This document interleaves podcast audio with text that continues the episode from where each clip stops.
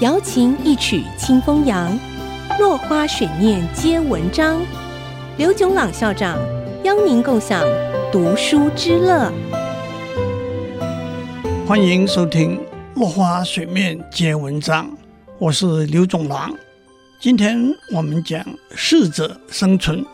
西方哲学思想里，利他主义这个概念是十九世纪法国哲学家、社会学家。孔德提出的，孔德为利他主义下的定义是：为别人而活，为了别人的幸福快乐而牺牲自己。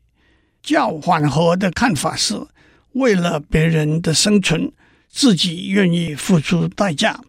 更缓和的看法就是爱人如己。二十世纪美国文学家、哲学家兰德。强调个人的权利和利己主义，他强烈反对极端的利他主义。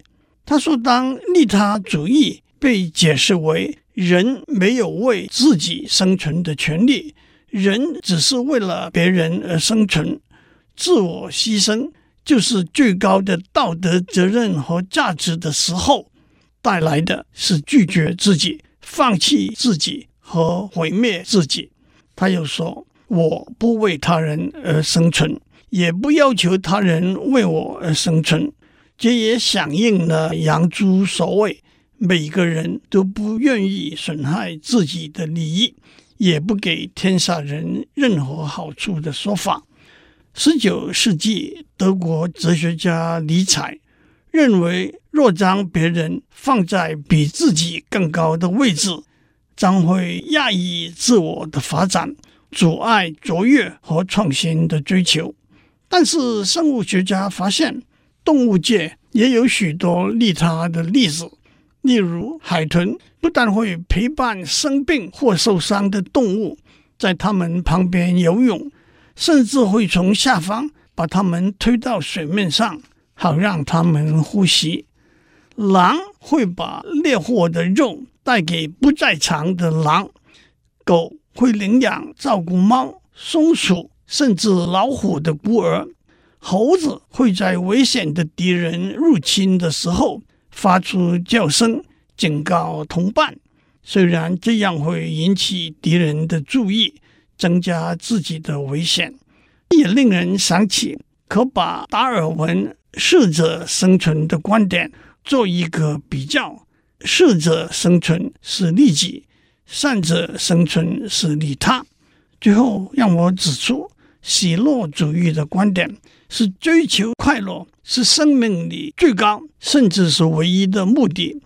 远在古希腊时代，公元前三四百年的哲学家如德谟克利特和伊比鸠鲁已经提出此一观点。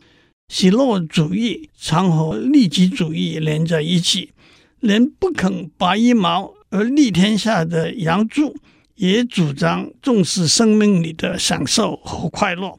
他说：“风物美服，后为角色，有此四者，何求于外？”意思就是有了高楼华厦、西装革履、山珍海味和明媚美色。这四个东西，还有什么别的要求呢？这和儒家的礼教道德、墨家的禁欲或道家的无欲都相抵触，而倾向自我中心主义。今天先讲到这里，下次我们讲企业的求财与留才。落花水面皆文章，联发科技真诚献上好礼。给每一颗跃动的智慧心灵。